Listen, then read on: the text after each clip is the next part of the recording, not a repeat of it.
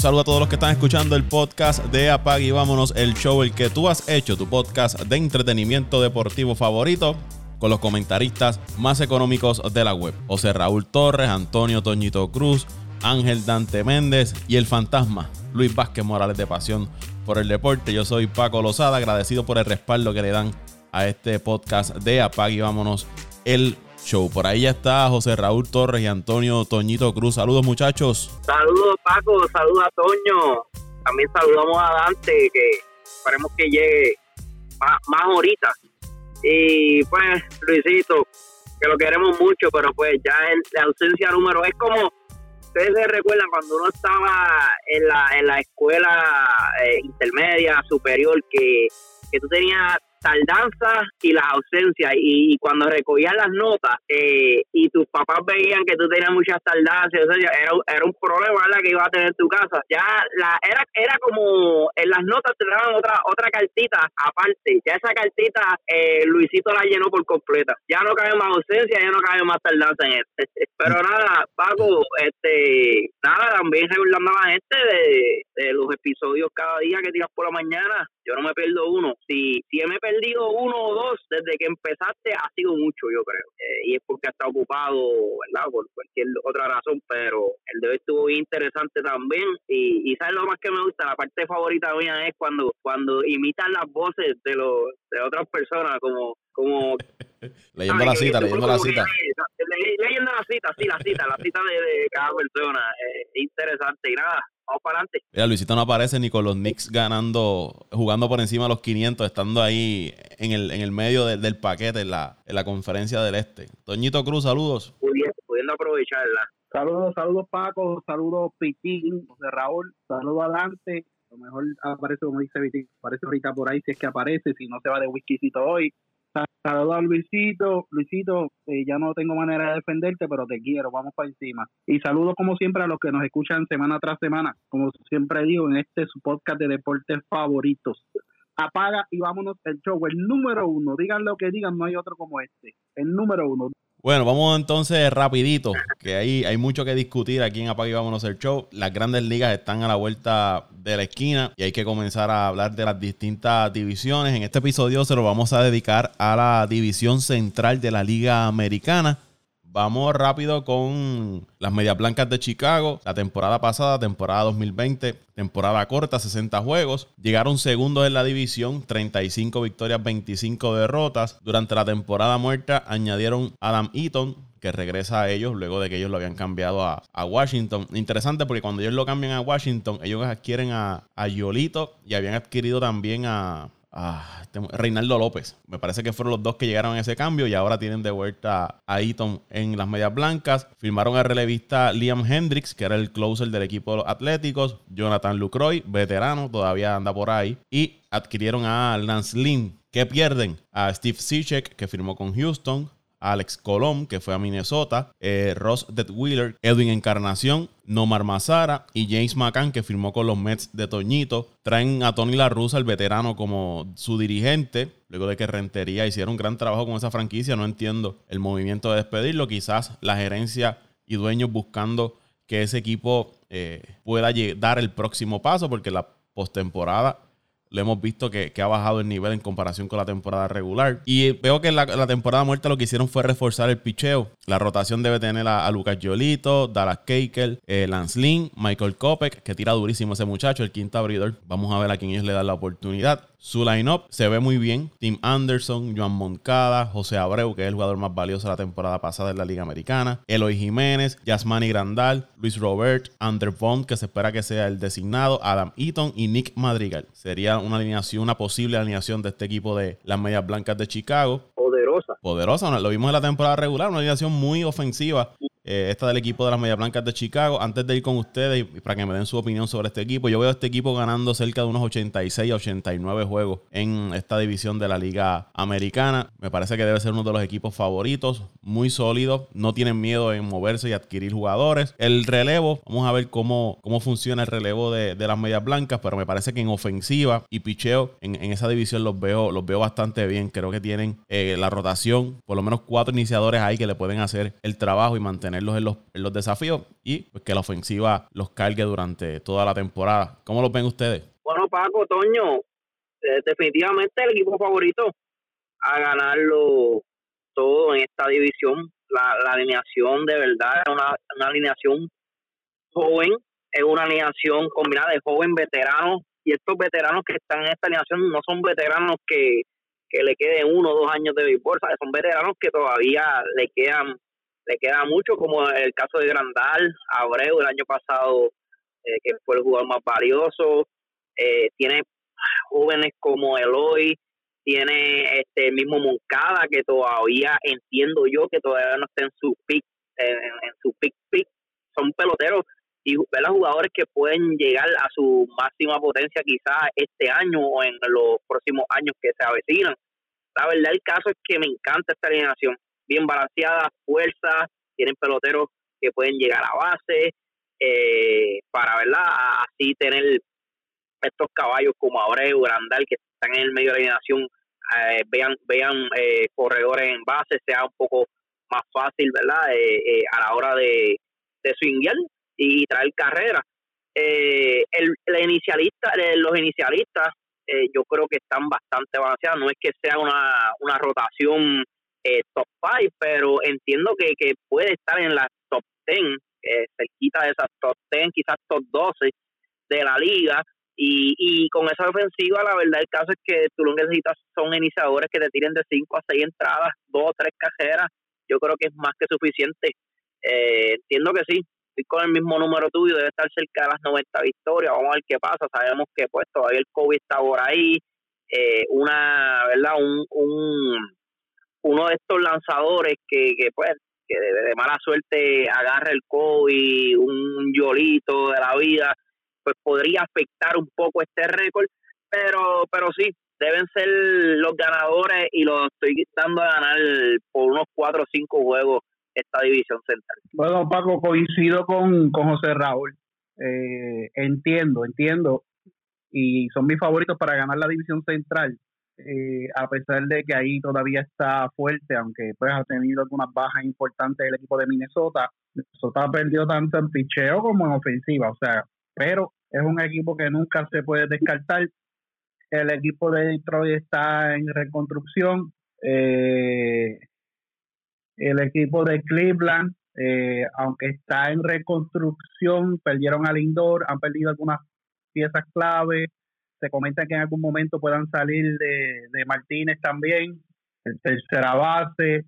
Eh, o sea que, es un equipo pues que prácticamente va Ramírez, a reconstrucción otra vez. Ramírez, perdón, sí, José Ramírez, el tercera base. Eh, y es un equipo que va para reconstrucción nuevamente. Un equipo que va para, para reconstrucción pero entiendo, entiendo, entiendo que la división tiene que estar entre Minnesota, Minnesota y, y los medias sucias, como yo le digo, los medias sucias de, de Chicago, eh, porque tienen una gran ofensiva. Eso sin duda tiene una gran ofensiva, tienen una eh, eh, alineación eh, de poder desde el primero, yo te diría como hasta el sexto, el séptimo por ahí abajo. Y tienen jugadores como Tim Anderson que son bien versátiles no solamente a la defensa sino a la ofensiva. Un individuo que con un swing te puede abrir ponerle juego 1 a 0 rapidito y eso es una gran ventaja seguido de Moncada que como dijo José Raulito todavía le falta por despuntar se espera mucho por él eh, Eloy Jiménez eh, Abreu eh, el otro cubano que se me olvida el nombre este ¿cómo se llama el cubano este Paco el, el del PIL Eloy Jiménez. No, no, el, otro, el, otro, el otro, el otro, Ajá, ah, Robert, Robert, Robert, Luis Robert. Sí, sí, pero entonces eh, Luis Robert, que fue novato el año pasado, que es el cubano. Correcto. Eh, o sea, tienen, tienen una alineación, o sea, de, de, espanto para esa división. Con lo floja que está esa división, no deben tener problemas. Yo coincido, Paco. Yo te diría que tiene que estar más cerca de las 90 que de las 85. Yo te diría 89, 92 victorias por lo por lo débil que está esa división, eh, pues como Kansas City, que está en reconstrucción, una eterna reconstrucción ese equipo, ese equipo está 10 años en reconstrucción, montan un equipo bueno, tienen prospectos, llegan a un serie mundial, tienen buenos resultados, desmontan el equipo y vuelven y los reconstruyen. Eh, Detroit está en reconstrucción también, o sea que hay dos equipos que con los que no deben tener mayores problemas para sacar victoria. Ahí tendrían, pues, como le dije, fajarse con Minnesota y con lo que pueda ofrecer Cleveland. Pero entiendo que, Chicago no debe tener no debe tener problemas y han reforzado, como tú dices, Paco, han reforzado su cuerpo monticular. No son, bueno, sí tienen grandes lanzadores. Eh, tienen grandes lanzadores. El problema de ellos era en, el relevo, que es el problema de muchos equipos de, eh, de muchos equipos de la Grandes Ligas y equipos en el béisbol en general, el relevo. Pero entiendo que con estas adiciones que hicieron del picheo deben tener más profundidad y deben eh, corregir un poco esa deficiencia que tenían el año pasado y si esa ofensiva se mantiene dentro de lo que podamos llamar consistente en el béisbol, que sabemos que los béisbol hay días buenos y días malos, no deben tener problemas para estar llegando a unas 89, 92 victorias por ahí. Así que cogemos a, a los medias sucias de Chicago. Y tú sabes por qué le digo medias sucias, ¿verdad? Ustedes saben la historia de los Black Sox, ¿verdad? Por eso es que le digo los medias sucias. mucha gente le dice los Black Sox por la Serie Mundial aquella donde se, se alega, ¿no? Se comprobó que se vendieron para perder la serie por unos, unas apuestas. Eso fue en los años 1900, Huacala por allá. Y de allá para acá le decían los Black pues yo le, por eso le digo las medias sucias. Así que escojo a Chicago para ganar. Yo también escojo a Chicago para ganar la, división central de la Liga Americana. Vamos a otro equipo, los Indios de Cleveland. Llegaron terceros la temporada pasada, 35 y 25, aunque llegaron empatados con el equipo de, las Medias Blancas, pero por los, partidos entre ellos y todo eso, pues fueron colocados terceros en, en la división. Ellos añadieron a Ben Gamel, Andrés Jiménez, ¿Es Jiménez o Jiménez, eh, Toñito, que juega con los Mets? Le puede decir Jiménez, porque aunque se escribe con J, se supone que sea Jiménez con G, pero pues tú sabes cómo es allá en Estados Unidos. Le dicen Jiménez. Pues, este, ah. es Andrés Jiménez con G, pero yo le dicen Jiménez. Pues Andrés Jiménez o Jiménez, como a usted le guste decirlo, eh, Billy Hamilton, eh, Henry, el relevista, César Hernández, que lo volvieron a firmar, Oliver Pérez, Ahmed Rosario y Eddie Rosario. Ellos pierden a Carlos Carrasco, Adam Simber, Delino de Shield, Brad Hunt, Sandy León, Francisco Lindor, Tyler Nyquin, Carlos Santana y Domingo Santana. El caso de Domingo Santana entiendo que va a jugar en Japón. La historia de Cleveland, yo creo que los amigos que han seguido las grandes ligas durante la temporada muerta lo saben. Salieron de Lindor, salieron de Carrasco, eh, dejaron ir a Brad Hunt, su mejor relevista, por nada, solamente por ahorrarse el dinero, lo cortaron del equipo, igual que otros relevistas que perdieron por no ofrecerle el dinero. Carlos Santana fue y firmó con el equipo de los Kansas City Royals. So que este equipo de Cleveland, como mencionó, me parece que fue Toñito, lo que está en reconstrucción, aunque todavía tienen unos jugadores ahí que pueden hacerle el trabajo, pueden mantener el equipo competitivo, su rotación. Tienes a Shane Bieber, tiene a Plesak, tiene a Sibal, tiene a McKinsey, tiene a, a Carl Quantrill, que son iniciadores que te pueden hacer el trabajo ofensivamente. Pues ahí es que yo entiendo que ellos deben tener un poco de, de problema. Aunque tienen a José Ramírez, que batea muy bien, Eddie Rosario, César Hernández, eh, Framil Reyes, que añade fuerza a esa alineación.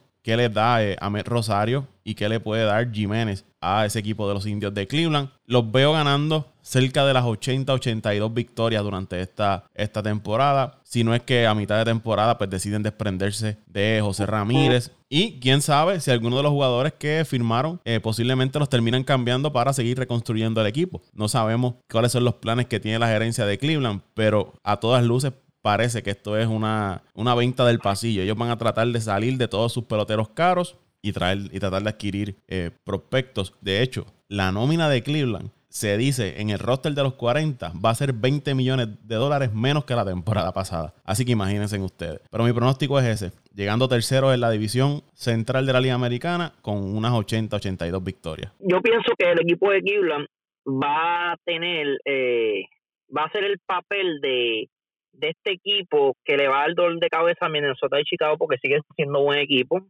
A pesar de que salieron de todas estas piezas yo entiendo que, es un equipo que, no es fácil tampoco ganarles y más cuando cuando en, en la serie donde verdad eh, eh, la serie donde donde tu equipo se enfrente a Cleveland y se encuentre Bieber y su y su esta rotación de lanzadores pero especialmente Bieber ya tú sabes que prácticamente tienen una una derrota o si no es una derrota un juego fuerte. Yo entiendo que Cleveland va a ser el equipo que este equipo de Minnesota y este equipo de Chicago tienen que aprovechar estos juegos con Cleveland. Eh, si logra coger una buena racha y tener una buena temporada con uno de estos dos equipos, puede afectar, por ejemplo, el caso de Minnesota, que estén teniendo una temporada, una, una buena temporada como la han tenido los últimos años, y eh, estos juegos que participe con el equipo de Cleveland logran sacar muchas victorias, esto puede ser un poquito preocupante para el equipo de Chicago, porque sea como sea, el equipo de Chicago y el equipo de Cleveland, que han sido una rivalidad de años, siempre han jugado bien. O sea que, que si el banderín está en juego, y habría que ver también este calendario, si el banderín está en juego y este equipo de Cleveland eh, tiene la oportunidad de sacar a uno de estos equipos de la división, de, del tope de la división, eh, lo, va a hacer. Lo va a hacer y entiendo que ese va a ser el peligro más grande para los equipos de Minnesota y Chicago. Los, las veces que se enfrenten a estos, a estos equipos y los resultados yo creo que van a afectar mucho en la, en la, en la, en, en, el liderazgo, ¿verdad? De, de, esta división. Porque dicho esto, yo entiendo que Kansas City y Detroit deben ser pan comido para el equipo de Minnesota y al igual para el equipo de Cleveland. Eh, perdonen, para el equipo de Chicago. O sea que el equipo de Cleveland yo creo que va a tener esta carta y va a tener este, este, este, diría yo, esta, esta no ventaja, sino esta asignación para esta temporada, ser el equipo que, que pueda desplazar a uno de estos dos equipos. Siguiendo tu línea, Cleveland debe ser el equipo que dependiendo de cuál sea su actuación va a afectar si el resultado de esa división central. Lo que haga Cleveland va a afectar eh, a tanto a, a, Chicago como al equipo de, Minnesota, lo que puede hacer el equipo de, Cleveland. Una temporada mala de Cleveland, pues entonces le abre el, camino para que el equipo de Chicago y Minnesota sean los que luchen por el liderato de esa división. Por, lo, por el contrario, si Cleveland tiene una buena temporada, entonces le va a complicar las cosas tanto a Chicago como al equipo de, de Minnesota, aunque lo hemos visto. Cleveland está ahí batallando la división y de momento la gerencia cambia sus mejores jugadores a mitad de temporada y con todo y eso pues logran entrar a, a playoffs. Lo resumiste perfecto, Paco. Gracias. Nada, pero sí, eso, eso es lo que quería decir. Eh, el equipo de Cleveland va a ser, no solamente, no te creas, no solamente a estos dos equipos, sino a otros equipos de la, de la Liga Americana. No va a ser fácil vencer a este equipo de Cleveland. No se crean que porque perdieron muchos jugadores es un equipo fácil de dominar. Yo entiendo que sí, que van a ganar muchos juegos, y todo depende después de, de, de All-Star Game qué movimientos hagan. Pero, pero, me atrevo a decir que este equipo de Cleveland en los, en los primeros juegos, primeros 20, 30, 40 juegos, nadie se sorprenda que puedan estar hasta en el liderazgo ¿verdad? De, de esta división. No, yo entiendo, entiendo que, que Cleveland sí va a ser el tercer equipo, no tercer equipo seguro, como ustedes dicen, depende del desempeño de los demás equipos. Entiendo que deben estar luchando esa segunda, tercera posición con, con Minnesota. Si no es que, como, como, como mencioné al principio, en el análisis de, de, Chicago, eh, eh, se comenta que están buscando salir también de, de Ramírez y pues, que empiecen a mover sus fichas que le quedan importantes, jugadores de renombre y de calibre para liberar nómina y comenzar a reestructurar el equipo. Pero como le dije, es un equipo que siempre hay que contar con ellos porque siempre ganan juegos, están muy bien dirigidos, eh, tienen un buen núcleo de jugadores jóvenes, veteranos. Pues los, jugadores que, que han añadido no son una cosa que digamos que bruto, que muchos te van a ayudar, pero por lo menos para, para el, equipo que ellos están confeccionando, pues a lo mejor le ayudan. Jugadores económicos que van a tener algún impacto, como es el caso de Billy Hamilton, que Billy Hamilton no es que sea un mal pelotero, Billy Hamilton es de los mejores defensivos, ahora mismo el jugador más rápido en todas las grandes ligas, pero tiene un problema, no batea, no se no batea, no tiene fuerza al bate, eh, no se envasa. Y un jugador con, esas características que tiene de, esa velocidad, tiene que ser más consistente en las bases, no solamente eh, defender que es importante la defensa, pero tiene que llegar a base para producir carrera. Yo entiendo que sí que debe estar entre la segunda y tercera posición, más tercero que segundo. Eh, y para mí, pues, primero, como dije, primero Chicago, segundo Minnesota, tercero Cleveland. Y Kansas City y Detroit, pues, a llorar para maternidad este año. En tres años más hay que, eh, hay que contar con ellos. A mí me parece que la firma más importante que hizo, que hizo Cleveland fue, fue la de Eddie Rosario, que viene a traer el poder a esa alineación. De hecho, uno de los mejores bateadores que tuvo el equipo de, Minnesota en las últimas temporadas había sido Eddie Rosario y lo perdieron y ahora está con el equipo de, Cleveland, que entiendo que debe aportar poder a esa alineación del equipo de, de Cleveland. Los demás, como tú dices, Billy Hamilton, lo hemos visto que ha estado rodando de equipo en equipo, no encuentra una posición regular, sí es utilizado tarde en las entradas, si acaso para más en la Liga Nacional para correr por algún lanzador o buscar crear una jugada de bateo y corrida al final del juego, pero no es un jugador que usted lo vaya a poner a jugar todos los días en el terreno de juego por lo que dice Toñito, deficiencia ofensiva que tiene, no puede sacar el bate. Y lamentablemente si usted no batea en las grandes ligas no va a haber acción eh, todos los días de los indios de Cleveland, vamos entonces a los Tigres de Detroit. Terminaron con 23 y 35 la temporada pasada. ¿Qué añadieron en la temporada muerta? Ellos sumaron al equipo a Greg García, a Robbie Grossman, al lanzador Derek Holland, Nomar Mazara, eh, Renato Núñez, Wilson Ramos, Jonathan Scoop, Julio Teherán y José Ureña. Pierden a CJ Cron, Iván Nova, Austin Romain, Jordan Zimmerman y traen al dirigente Agent Hinch, que era el dirigente de los Astros de Houston, aquel que fue suspendido por la controversia del robo de señales. Esto debe ser otra temporada más en reconstrucción para este equipo de los Tigres de Detroit, aunque para ser un equipo en reconstrucción, mucho será señalado por qué no desprenderse de los contratos de Matthew Boyd y de Michael Fulmer y entonces abrirle paso a unos novatos que tienen como Matt Manning, Tarek Skubal, eh, Casey Mice, que son novatos que le pueden dar mayores oportunidades en este equipo de Detroit, pero decidieron entonces retener esos contratos de Boyd y Fulmer, que son contratos bastante altos para lo que le están produciendo y para las aspiraciones que tiene el equipo de Detroit. La rotación proyecta ser Matthew Boyd, Spencer Turnbull, Casey Mice, José Ureña y Michael Fulmer. Eh, la alineación Víctor Reyes, Robbie Grossman, Miguel Cabrera, eh, Jamer Candelario, Wilson Ramos, Jonathan Scoop, Jacoby Jones, tremendo guardabosque, pero el problema es que se lastima demasiado. Eh, Goodroom, Isaac Paredes. Esa debe ser el line-up, la proyección del line-up de este equipo de los Tigres de Detroit. Yo lo tengo ganando entre 60 y 65 juegos esta temporada y llegando últimos en la división central de la Liga Americana. Estamos de acuerdo, estamos de acuerdo. Eh, tiene que estar luchando eh, por el puesto del equipo más fuerte, aquel que aguante todos los equipos arriba, con Kansas City. El equipo de Kansas City, aunque no tiene muchos nombres, sabemos que es un equipo que, que siempre tiene un buen núcleo de jugadores jóvenes, tiene buenas fincas, siempre busca la manera de sacar jugadores que le produzcan, jugadores que, ¿cómo te diría? Jugadores que, que, que, pues, que se adapten a su sistema de juego. Eh, Detroit pues va a depender de, su ofensiva veterana, va a depender de su picheo, eh, aunque mermado, todavía tiene pues uno que otro lanzador que le pueda hacer el trabajo, y va a depender de mucho de, de, los, del talento joven que suba durante la temporada, que entiendo que, que van a traer. Eh, no se han desprendido de esos contratos que estabas hablando, Paco, pues porque ellos no van a soltar una base que tienen para entonces quedarse prácticamente desnudo y, y, pues y, caer más abajo de lo que ya han estado estas últimas temporadas y, no la última temporada sino ya en bastantes temporadas que, llevan abajo que vienen decayendo desde aquellas temporadas que fueron a la serie mundial el campeonato americano y tuvieron buena, buenos años.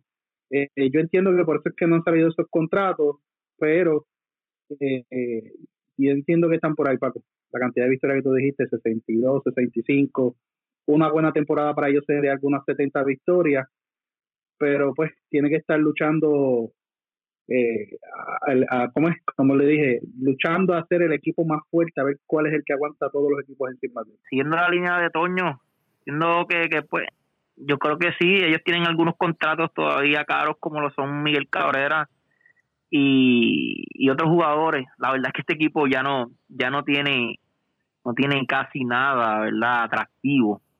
Pero eh, al menos tienen un Miguel Cabrera que todavía atrae fanáticos y, tipos como él, tú, aunque, aunque todavía sea un contrato caro y, y todo eso, yo creo que no te puede dar lujo de salir tampoco de, de, jugador así. Y tampoco yo no creo que nadie quiera un contrato como el de Miguel Cabrera y, a esa edad.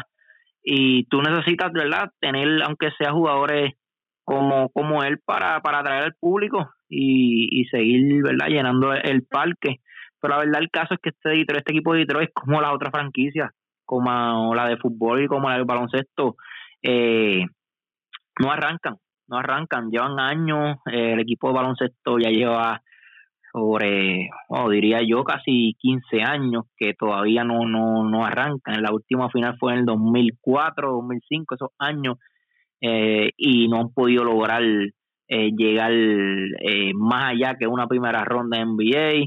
El equipo Lions, ya sabemos la historia, uno de los equipos más perdedores a nivel eh, a nivel de, de verdad de la historia del deporte de los Estados Unidos eh, es uno de los más perdedores. Y ahora este equipo de Detroit que pues eh, como dijo Toño no, no no se ha visto nada de ellos desde aquellos años cuando fueron a la Serie Mundial 2000 estamos hablando de 2008 2000, 2007 2008 verdad fueron aquellos años o sea que ya estos equipos de Detroit llevan una laguna de 10 a 15 años que no que no arrancan y pues lamentable que una ciudad eh, sus tres equipos grandes. Y creo que también, yo no sé si aquí me puede corregir Paco, creo que también el equipo de los de hockey, que es uno de esos equipos que para la década de los 90 era uno equipo bien conocido, los Red Wings también no, no arrancan, eh, eh, también en los últimos años en el sótano, lamentablemente. algo necesita este esta ciudad. yo creo que, ¿verdad? Después de que se concluya el contrato de Miguel Cabrera eh, y con estos jugadores jóvenes que, que tienen y los próximos, ¿verdad? Prospectos que, que seguirán eh, saliendo de, estas ligas menores y en los próximos drafts. Esperemos que este equipo de aquí unos dos o tres años, ¿verdad? Haga unas buenas firmas y se vuelva a meter en la pelea.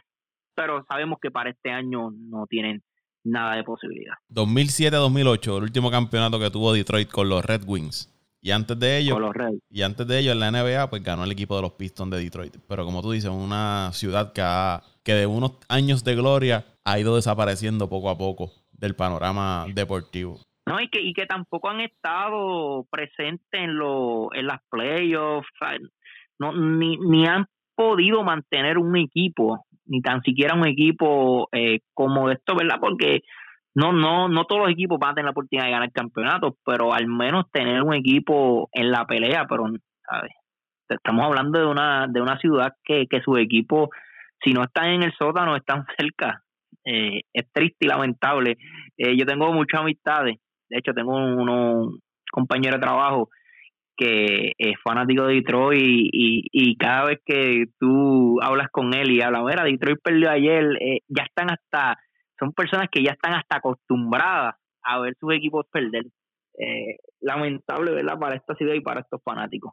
Ahora vamos con el equipo de los Reales de Kansas City, 26-34 la temporada, la marca de la temporada pasada, llegaron cuartos, añadieron a Hanser Alberto, Andrew Benintendi, Wade Davis, Greg Holland, Mike Minor, Carlos Santana, Irving Santana, Michael Taylor, perdieron a Franchi Cordero, Michael Franco, Alex Gordon, que se retiró, legendario en esa organización del equipo de los Reales, eh, Matt Harvey, Ian Kennedy, eh, Mike Montgomery. Este equipo de Kansas City, si tú miras la alineación, tiene una alineación que luce competitiva y que puede generar carreras. Tiene a Merrifield, Adalberto Mondesi, Salvador Pérez, que si está saludable es uno de los mejores receptores en las grandes ligas, pero las lesiones siempre eh, lo están limitando su participación.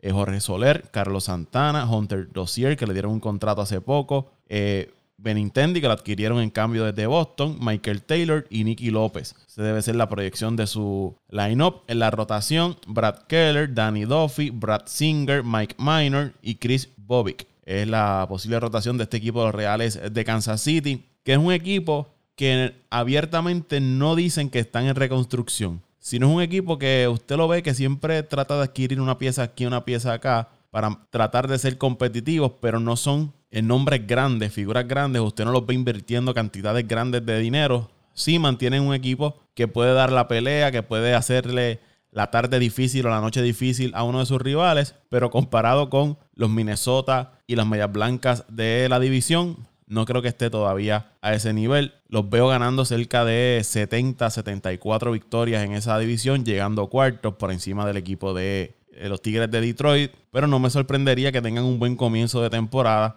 y se mantengan ahí antes del juego de estrellas batallando en esas primeras posiciones porque me gusta ese line-up. Ese line-up me gusta. Si se mantienen saludables, creo que puede ser un line-up que puede eh, producir carreras. Hay que ver qué le puede dar el picheo. Si Mike Minor tiene una temporada como la tuvo hace dos campañas atrás con el equipo de, Texas, pero me, parece que si miramos el fuerte de este equipo, eh, puede ser eh, el line-up. ¿Cómo lo ven ustedes? Estoy contigo, Paco. Fíjate, tienen un, line-up atractivo. No, no me había percatado de, de los jugadores que, ¿verdad? Que, que tiene este equipo, eh, yo creo que hicieron buenos movimientos. Eh, hay, yo, yo pondría entre comillas, eh, o entre un le pondría un asterisco a, a Benitendi. Me estuvo bien raro porque el equipo de Boston, que, que, que todavía mantiene un buen núcleo de jugadores, un equipo que a pesar de, que están los Yankees, ahora mismo el equipo de Toronto, un equipo de los Reyes, es un equipo que todavía cuenta con, ¿verdad? con, con, con una buena plantilla para al menos está en la pelea de las playoffs y que hayan salido de él eh, trae muchas muchas preguntas y las interrogantes eh, el por qué este equipo salió de él. Tuvo una temporada mala el año pasado, eh, pasó por unas lesiones, pero sabemos que este jugador fue pieza clave en aquel campeonato del 2018 del equipo de los, de los Rezos. Y, y yo diría que es, lo único que, ¿verdad? Me, eh, diría yo que hay que ponerle un, asterisco. Pero overall cuentan con, con, buenos jugadores. Eh, Carlos Santana yo creo que va a traer bastante eh, bastante buenos números, especialmente en, en, en su poder. Eh, puede traer muchas carreras. ya conoce esa división. Carlos Santana cuando jugó allá en Filadelfia fue que tuvo unas, unas temporadas malas, pero sabemos que con el equipo de Cleveland ha tenido eh, buenos, buenos años produciendo muy bien.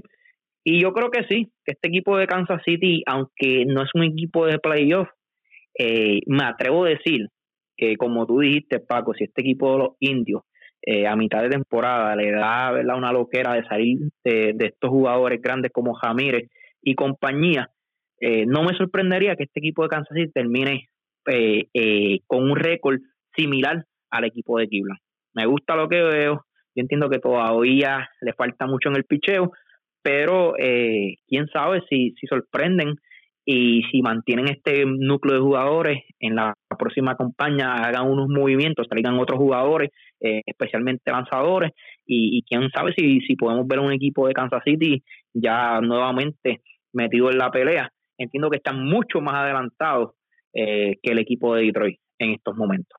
No, prácticamente Paco, eh, lo que lo que mencionamos ahorita, esto es un equipo pues que, que debe estar luchando la tercera, la cuarta, la quinta posición de esa división, pero ustedes traen algo interesante que a lo mejor no consideramos un principio, o sí lo hemos considerado un principio. Lo que pasa es que no con Kansas City, sino con el equipo de, de Minnesota, y es eh, un posible desmantelamiento del equipo de Cleveland eh, puede, puede afectar los resultados y, y, las posiciones de esa división central y llevar al equipo de, de, Kansas City no a, ganar la división pues, con el personal que tiene no no no no deben estar luchando el liderazgo de la división aunque esto es béisbol cualquier cosa puede pasar nada está descartado en el béisbol pero sí escuchando ahora a José Raúl eh, tengo que dársela eh, pueden, pueden hacer mucho mejor papel del que mucha gente espera. Aún así, yo entiendo que deben estar en la cuarta, quinta posición en esa división, eh, luchándolo con Detroit. Como, le di, como lo dije anteriormente, va a depender mucho de esos jugadores jóvenes como Soler y Mondesi y compañía, a ver cómo, cómo pueden producir con estos veteranos que han adquirido. Van a depender de Salvador Pérez, que si se han dado cuenta, si no me equivoco, es el único que queda de ese equipo campeón del 2015, porque el otro que era Gordon, y Gordon pues se, retiró, que era el jugador icono de, esa franquicia. Así que, pues, no hay mucho que analizar ahí, pero sí, sí, es un equipo que, que si Cleveland se desmantela, puede puede llegar a la tercera posición y posiblemente una mala mal desempeño mala temporada de, de Minnesota puede estar ahí cerca de ellos.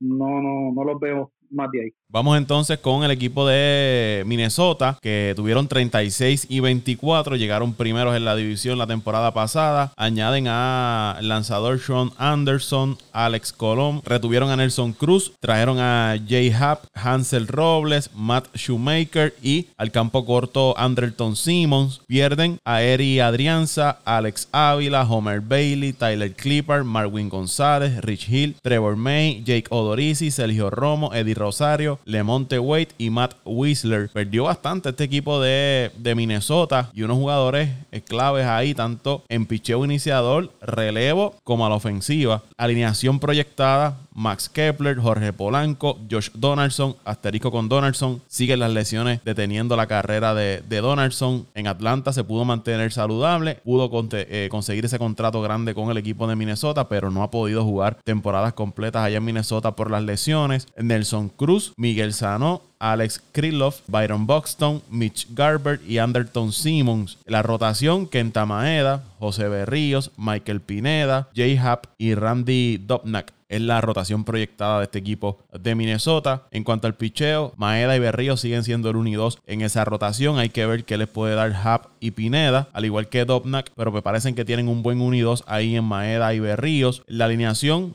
sigue siendo una buena alineación, pero creo que Eddie Rosario le va a hacer falta en esa alineación al equipo de Minnesota, aunque ellos le van a dar la oportunidad a Alex Krikloff, que es el, uno de sus jugadores jóvenes, pero me parece que la fuerza, especialmente ese lado de poder que aportaba Eddie Rosario, le va a hacer falta a esa alineación del equipo de Minnesota. En el relevo, bajas grandes ahí, en el caso de Trevor May, que le hacía buen trabajo, lo pierden, aunque añaden entonces a Alex Colom, Tyler Clipper, un veterano que siempre hacía el trabajo, se Sergio Romo, otro jugador veterano, pero en relevo le podía hacer el trabajo. Y Marwin González, que es este jugador que te juega todas las posiciones y en una emergencia te puede resolver cualquier baja que tengas en el equipo. Y en la rotación, Jake Odorizzi es un lanzador que no es una superestrella, pero un lanzador que te puede hacer el trabajo, que todavía no entiendo por qué Odorizzi no ha conseguido un trabajo en las grandes ligas, aunque hace poco salió de que el equipo de Houston lo estaba considerando luego de la lesión de Valdés. Pero me parece que es un buen lanzador, que te puede ser un lanzador 3, 4, quinto en una rotación no sé por qué todavía no tiene trabajo. Eh, mi proyección aquí con el equipo de Minnesota es entre 86, 89 victorias, llegando segundo en esa división. Ese, ese número de victorias va a depender de lo que pueda hacer tanto Cleveland como Kansas City, pero debe ser el equipo que esté más cerca de las medias blancas para llevarse ese liderato de la división. Los tengo segundos. No, Paco, coincidimos segundo los dos y no hay mucho análisis que hacer. Eh, la mayor baja, además de Eddie Rosario, fue en el, en el picheo. Eh, pero no deben tener mayor problema de estar luchando esa, esa segunda posición, posiblemente una primera posición si, si Chicago pues flaquea, pero es una división que después de Chicago y Minnesota, eh, los, de, los otros tres son una incógnita, una incógnita. Mm. Eh, coincidimos, deben estar ahí en esa segunda posición. Si logran fortalecerse, reforzarse durante la temporada, pues entonces tenemos que contar con ellos para ir un poquito más allá. Pero eh, han tenido unas bajas claves, unas bajas importantes, no han firmado unos peloteros, como tú el caso de Dorici, que todavía está, que yo, yo me hago siempre esa misma pregunta, ¿por qué no tiene trabajo y por qué los Mets no lo han firmado? Aunque pues traemos a T1 Walker, que es tremendo lanzador también, pero pues no sé qué espera Minnesota para, para firmarlo, o a lo mejor no quiere, no quiere, o no le han ofrecido lo que él espera, pero debe estar Minnesota en esa segunda posición, no debe salir bien. Estoy con ustedes, yo entiendo que este equipo, aunque la baja de Rosario eh, para mí va a ser grande también, no, no, no solamente en lo ofensivo, sino en la parte defensiva. Eh, Eddie Rosario le traía mucho a este equipo eh, y, y entiendo que es, es de estos jugadores que poco, que vemos poco, que tiene fuerza, tiene buena defensa y corre bien las bases. Y si hay algo que se caracteriza eh, el equipo de Minnesota es que es que es un equipo que llega mucho a base, su alineación llega mucho a base y corre muy bien las bases. Y, y tienen la ventaja también de que, ¿verdad? Los que han visto el parque de Minnesota, un, un parque que sus dimensiones son bastante eh, eh, largas especialmente el bosque central y, entre bosque central derecho y entre bosque central izquierdo. Yo creo que, que sí, eh, Rosario va a ser una baja, pero aún así siguen teniendo buena alineación. Cuando tú tienes un Nelson Cruz en medio de alineación y jugadores como Polanco, eh, el mismo, eh, se me escapa el nombre ahora, el que el que juega segunda base, tercera base, que Astudillo, creo que, no, Astudillo el catcher, eh, Arraez, Arraez, muy buen peloterito que también llega mucho a base. Yo creo que, que tú teniendo jugadores como Polanco y, y Arraez al frente de Nelson Cruz ayuda mucho y va a ser un doble de cabeza para cualquier lanzador. También cuentan con Broston, Broston, el centrofil, que no, aunque no es un jugador de pues, un bateador de poder, eh, estos jugadores también rápidos que llegan mucho a base.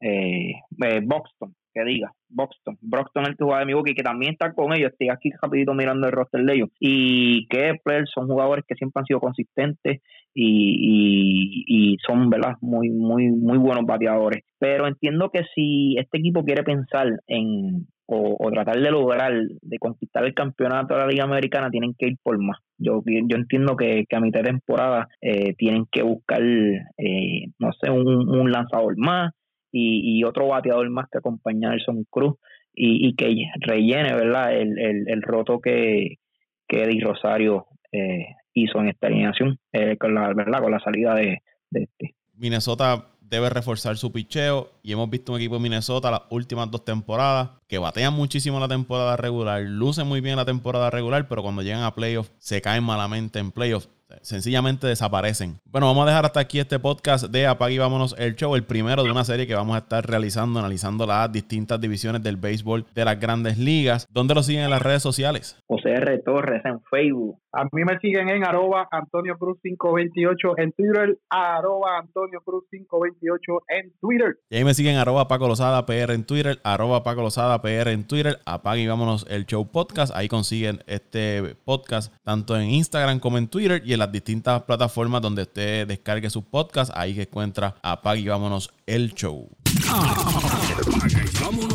Show.